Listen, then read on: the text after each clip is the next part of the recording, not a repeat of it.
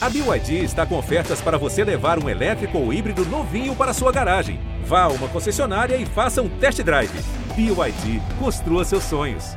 É, foi muito rápido, muito rápido. Foi literalmente uma cabeça d'água mesmo, assim. Eu só pensava assim: isso vai acabar, isso vai passar, eu vou agora dar um gás aqui, conseguir resolver isso, isso vai acabar. Isso vai acabar, eu vou resolver, eu tô resolvendo. Sabe? Era esse pensamento, assim. A Geisa está falando aqui do dia 15 de fevereiro de 2022, o dia em que o Brasil inteiro ficou sabendo da tragédia em Petrópolis por causa da chuva. Muita gente ficou desabrigada, mais de 200 pessoas morreram. A família da Geisa perdeu tudo que tinha na casa. A grande preocupação era todo mundo se salvar, porque ela tem vários parentes lá. Outra preocupação também era salvar seus cachorrinhos. São sete cachorros, a mãezinha e todos os seus seis filhos. Tudo começou com a Morena. Aí tem a gorda, a cacau, a paçoca, a pipoca, a moca e o buá. O buá é o único macho. Você vai acompanhar a partir de agora o que, que aconteceu naquele dia, os momentos desesperadores. Será que a Geisa conseguiu resgatar todos os seus cachorros enquanto a água estava subindo? Nesse momento, foi uma gritaria, assim, e, e, os vizinhos todos gritando com a gente: sai da casa, sai da casa. O muro tinha acabado de cair também, a água derrubou o muro. Da tua casa? Isso, derrubou o muro da minha casa e a gente não conseguiu pegar ela. Eu sou a Juliana Girardi. Pegue o seu bichinho, um petisco e vamos juntos. É conversa ao pé do ouvido para você ficar imaginando cada trechinho dessa história em mais um episódio de Bichos na Escuta. A Geisa tem um amor muito grande por esses cachorros. Primeiro veio a mãezinha que apareceu lá na casa do pai dela em Petrópolis, na casa em que ela cresceu, que ela viveu a vida toda.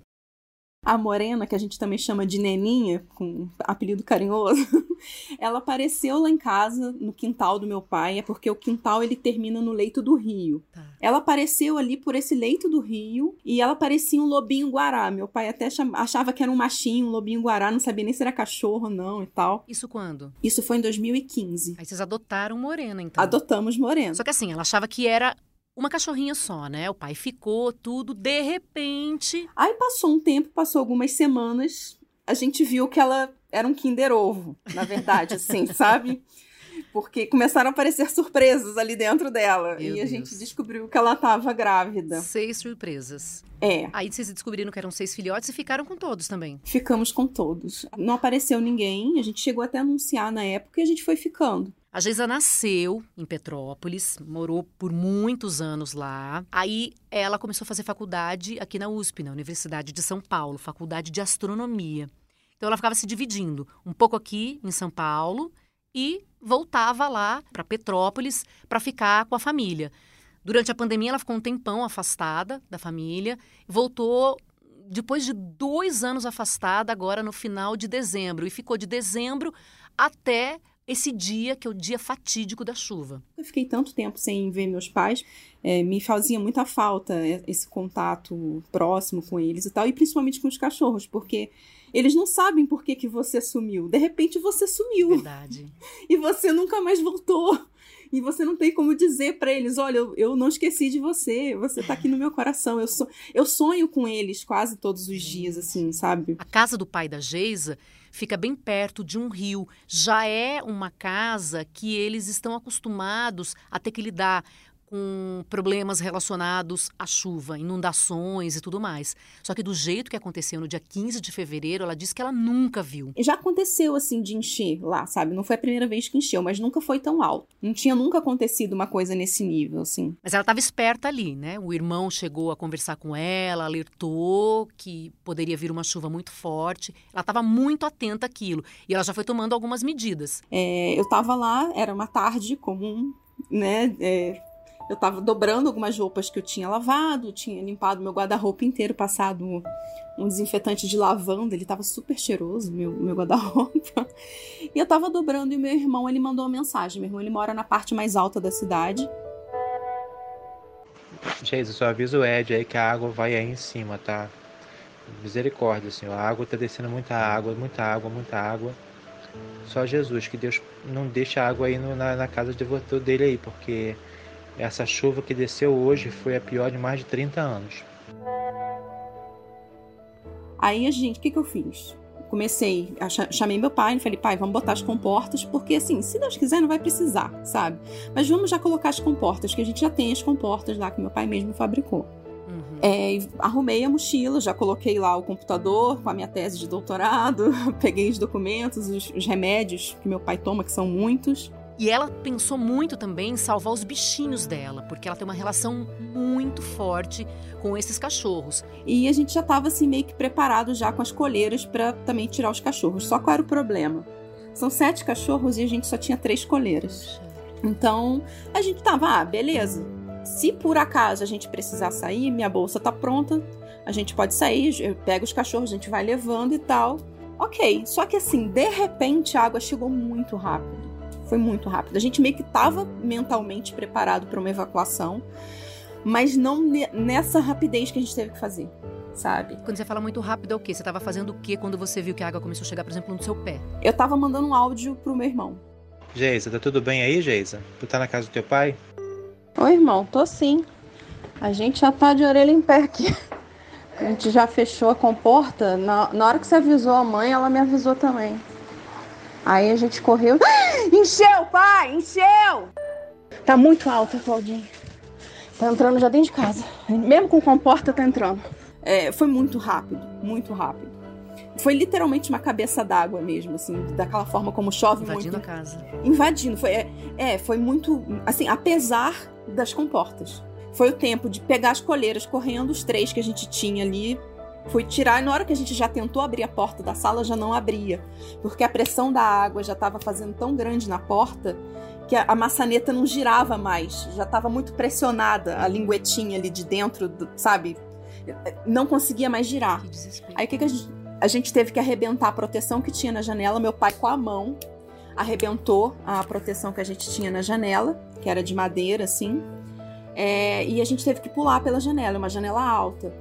Então eu fui tirando um cachorro, depois fui tirando o segundo. Como é que você foi segurando? Você falou primeiro eu peguei um, depois o outro. Como é que você foi segurando os cachorros? Quem eram os cachorros que estavam no seu colo? É, eu fui tirando uma por uma. E isso assim, a água subindo, a água subindo, a água subindo. E eu tinha que tirar, caminhar até o portão, que assim, tem, sei lá, uns 15 metros até o portão, e eu comecei a gritar aos vizinhos da frente, que ficam do outro lado da rua, que é a parte mais alta, para vir me ajudar a tirar, porque eu já não conseguia tirar sozinha, a correnteza começou a aumentar muito, virou uma verdadeira enxurrada.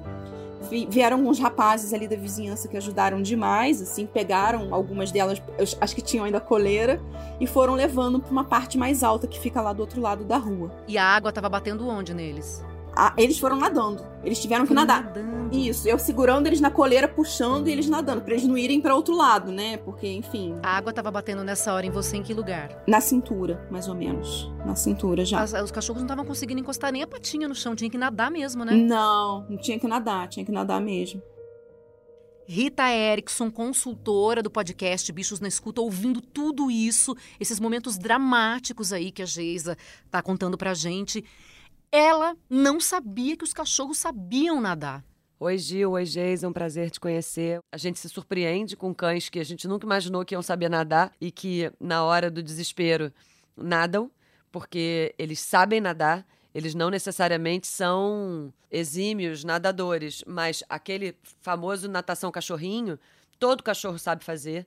A gente escuta, ah, porque tal raça não sabe nadar. É, é, porque é o desempenho, você não pode comparar um bulldog inglês com um labrador. Mas mexer as patinhas da frente, todo cachorro consegue para tentar botar a cabeça para fora e respirar. Mas é claro que essas modificações genéticas que algumas raças sofreram, né?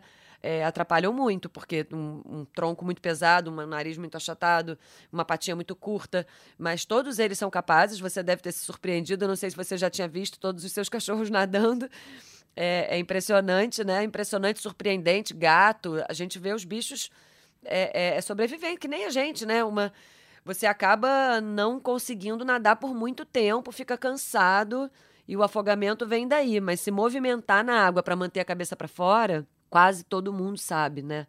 É surpreendente mesmo. A Giza conseguiu, então, passar esses três animaizinhos para os seus vizinhos que já estavam aguardando ali para ajudar a salvar, mas a água continuava a subir e tinha mais animais para resgatar. E, e, esses outros quatro, onde é que eles estavam? Levei, consegui levar no colo. Mas eles estavam aonde na hora? Tinha três ainda dentro do canil, que eu tive que abrir o canil. Uhum. E é, dentro desse canil, que era um canil, na verdade, improvisado, então eles ficavam dentro do canil, já dentro, em cima desse, desse palco lá de uns 60 centímetros, que meu pai fez, né? Um sobressalto, um degrau bem alto. Uhum.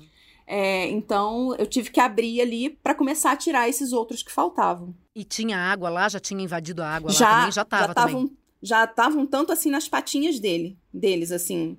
Nos, tinha uns, é, entre uns 10, 15 centímetros, já, já tava cobrindo as patinhas deles, a caminha deles já estavam boiando, assim. E a carinha deles? A De carinha desespero, chegou lá? chorando, chorando muito, desesperados, tipo, sem entender o que tá acontecendo. E veja que a- o pai da Geisa já tinha construído algumas coisinhas ali na casa para evitar a entrada da água.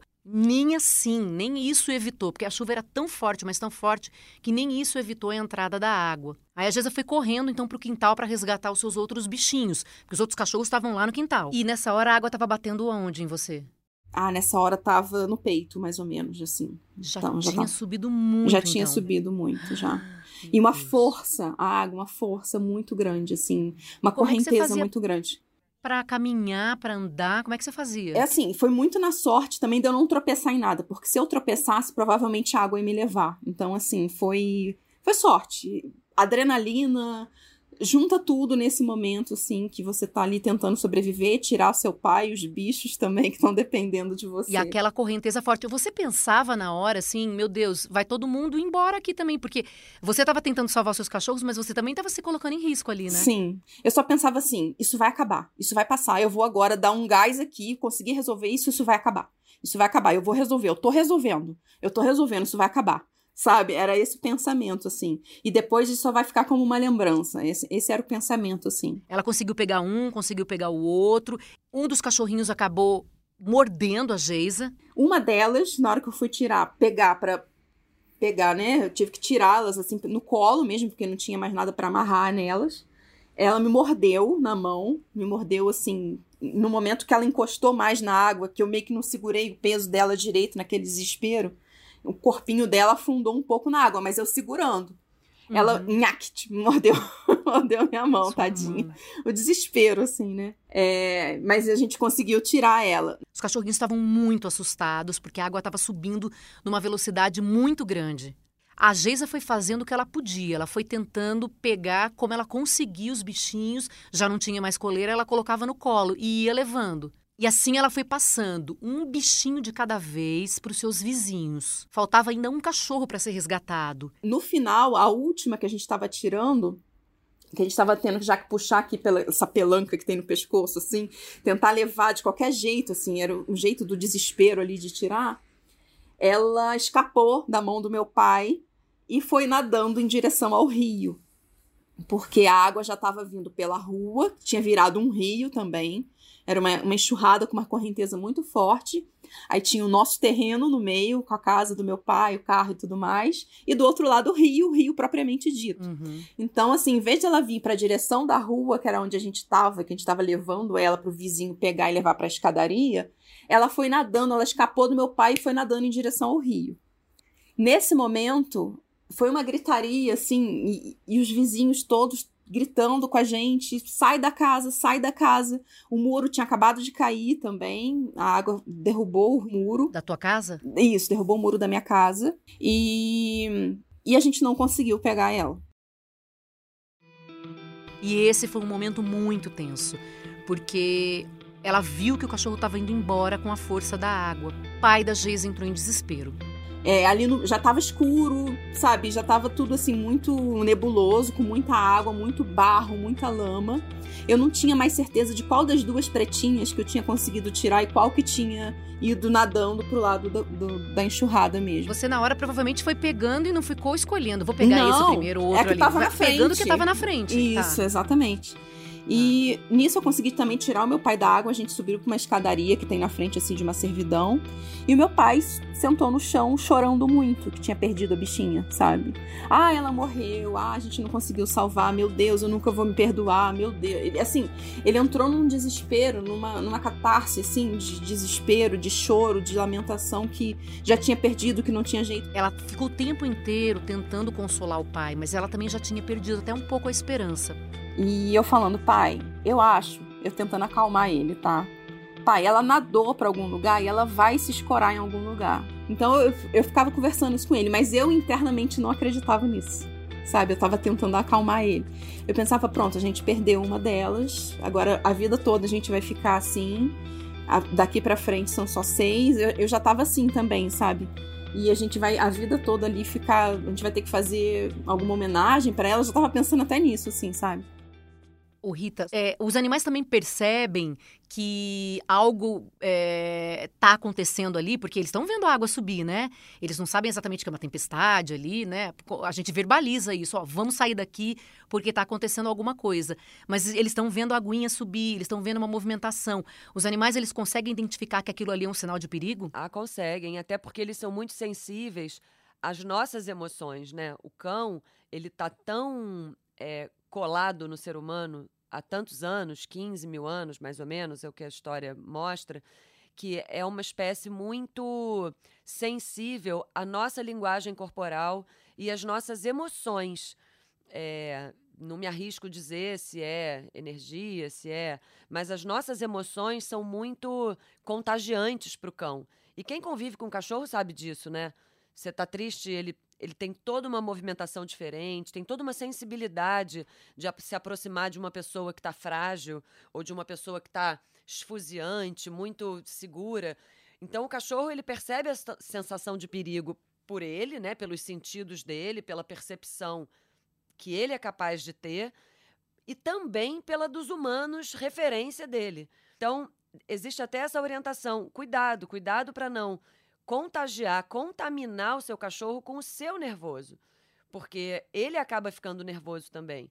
A Geisa estava tentando salvar a vida dela, mas ela também estava muito preocupada com seus bichinhos. E numa situação como essa, humano e animal, nesse caso, o animal está até mais protegido numa enchente. Nessa hora, os cães ficam numa situação melhor do que a nossa, porque eles são vacinados contra a leptospirose, nós não. Porque o contato deles é sempre muito maior, né? Lambendo, o chão da rua, onde tem urina de rato, até mesmo cão que é muito animado para caçar, né? Pode caçar um rato de vez em quando. Então, eles precisam ter no protocolo vacinal as vacinas contra a leptospirose. E, e aí e nós acabamos ficando mais expostos do que eles, né? Às vezes eu já estava começando a achar que não tinha mais o que fazer, que a cachorrinha já tinha ido embora mesmo, que ela não tinha conseguido sobreviver porque a água estava muito forte. Ela estava vendo um monte de coisa passando ali na frente dela. Passando toco, passando galho, passando um monte de coisa assim. Gente, passou um monte de pacotinho de, de salgadinho, sabe? Esses salgadinhos de milho. Passou uhum. um monte, assim boiando um monte de almofadinhas, assim, de salgadinho. Passou bola, passa, passa tudo. E alguns batem na gente. Eu fiquei cheia de hematoma, de coisa que bateu em mim, sabe? Mas aí, de repente, veio uma notícia. Quando a água começou a baixar, um desses nossos vizinhos que salvou ali as outras doguinhas, ele foi até lá, dentro do nosso quintal, e disse que estava ouvindo um latido que ele achava que podia ser ela, porque ele acompanhou todo o drama ali, todo mundo em volta acompanhou, a gente chorando muito, que perdeu a cachorra e tal. É...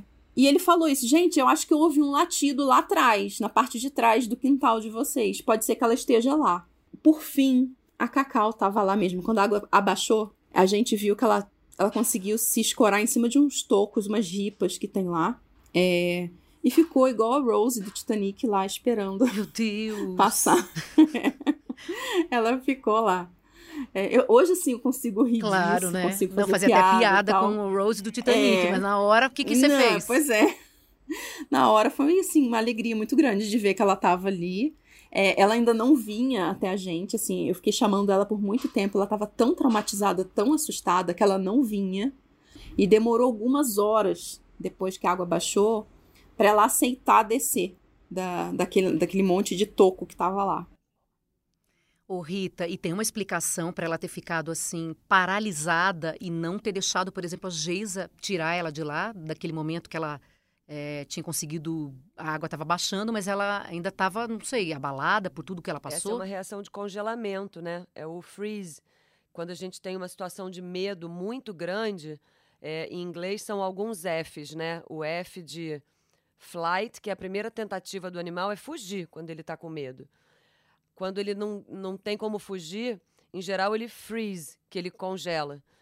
E uma outra opção, quando é um medo de um outro indivíduo, é o fight, que é o lutar.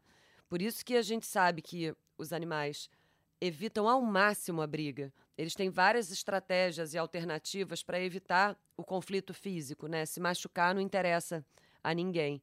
E o congelamento, ele muitas vezes resolve o problema, né? A gente vê isso em muitas espécies animais. Tem inclusive aquelas que fingem que estão mortas, né? A barata que vira de barriga para cima parece que está morta. Aí quando você vira de costas, ela levanta, sai correndo. É uma técnica de sobrevivência, né? Mas deu certo, gente. Ela conseguiu resgatar todos os seus bichinhos. E, e eles ficaram machucados, Geisa? Nenhum, nenhum machucado. Que maravilha. E você é. salvou todos, né? Todos, todos, graças a Deus. É uma heroína. É muito amor. Meu Deus. E você viu outra, outras situações desse tipo lá no dia também acontecendo? Porque acho que quando baixou também a água, você já também se preocupou em lidar ali com seus animais. Mas outros animaizinhos também é, tiveram problemas, né, para serem resgatados em Petrópolis durante essa chuva toda. Sim, sim. Acontece de muita família. Teve gente que morreu a família inteira, gente. Só sobrou cachorro. Uhum. Então, assim, gente que perdeu o cachorro também, não sabe onde ele foi parar. E eles estavam ajudando até a resgatar também os bichos que estavam ainda, talvez com possibilidade de estar vivo e tal, no meio da, daquele monte de terra, né? Você sabe, Geisa, que o repórter Maurício Ferraz, que trabalha no Fantástico, ele estava em Petrópolis, ele foi para a cobertura né, dessa chuva, dessa tragédia toda, e ele conversou com uma ONG que faz resgate de animais. E então, assim, uma força-tarefa ali para tentar resgatar os bichinhos. Ele deu um depoimento para gente. Oi, Gil, tudo bem? O que me chamou a atenção lá é que muitas pessoas que estavam nas áreas de risco não queriam sair das casas. Por quê? Porque não queriam abandonar os animais de estimação. Quando essas pessoas são retiradas dessas casas, elas não têm para onde ir. Imagine então os animais.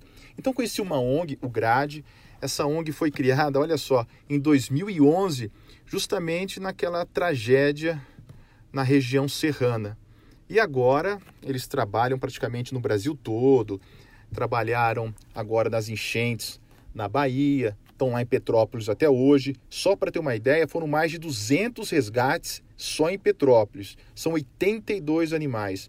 Então é um trabalho muito bacana. É um trabalho meio que casado com o do Corpo de Bombeiros. Você imagina, você retira as pessoas de lá, mas se você não retirar os animais dessas áreas, as famílias não saem de lá. Então é um trabalho muito importante. E o outro trabalho importante também é você é você cuidar desses animais depois que eles são resgatados. Você não pode só retirar esses animais das áreas de risco. Você tem que cuidar desses animais e depois que a pessoa voltar para uma casa, voltar para um local seguro, essa ONG devolve os animais bem cuidados, bem tratados, bem alimentados. São mais de 60 voluntários. E você, quando lembra desse dia 15 de fevereiro, é, você. É um dia, claro, que não vai. Você nunca vai esquecer dele, né? Sim. É um dia que vai ficar marcado na tua memória como que dia? Um dia de muito desespero, mas que de certa forma também teve uma vitória, porque a gente saiu vivo. Assim, foi um dia de muita tristeza, de, de luto, principalmente pela empatia com o coletivo, assim, das pessoas que eu sei que morreram. Mas foi um dia também, assim, de pensar, nossa, a gente ganhou uma outra chance aqui, sabe? Então, é, é um sentimento muito. É, é de lamentar, principalmente, a falta de política pública, porque a gente não teve absolutamente, até, até o momento, nenhum apoio de autoridade. Toda ajuda que a gente recebeu foi de voluntários, de amigos, de pessoas que eu nem conheço muitas vezes. É, a única coisa que a prefeitura fez pela gente até agora foi tirar o entulho, a lama da rua, é, então, assim. Senti também esse, esse acolhimento das pessoas, sabe? Eu senti, como eu compartilho lá no Instagram, eu senti que eu não tô sozinha, sabe? É, é, principalmente nos, nos, dias que se seguiram, né? A tragédia, assim. Eu, eu senti muito amor vindo das pessoas. Tanto de pessoas que me conhecem, que eu conheço, quanto de pessoas que eu nunca tinha ouvido falar. Não tô sozinha. Esse é o sentimento, assim, mais pleno, né? Que eu tive depois disso tudo. E, e, e o fato de você ter conseguido salvar os seus bichinhos todos, quando você olha para a carinha deles agora, que eles estão seguros, que eles escaparam, né, do pior.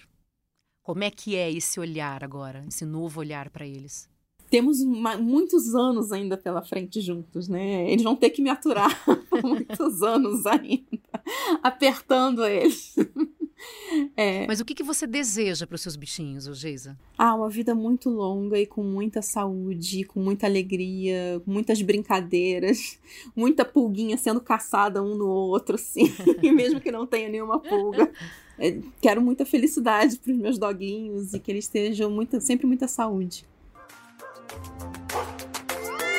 Conta a sua história pra gente. O podcast Bichos na Escuta é uma produção do Fantástico em parceria com o G1. Segue a gente para saber de todas as novidades. apresentação: Juliana Girardi. Consultoria veterinária: Rita Erickson. Edição e produção: Duda Kunert. Direção: Giovanni Sanfilippo. Obrigada pela companhia, um beijo grande e até o próximo episódio.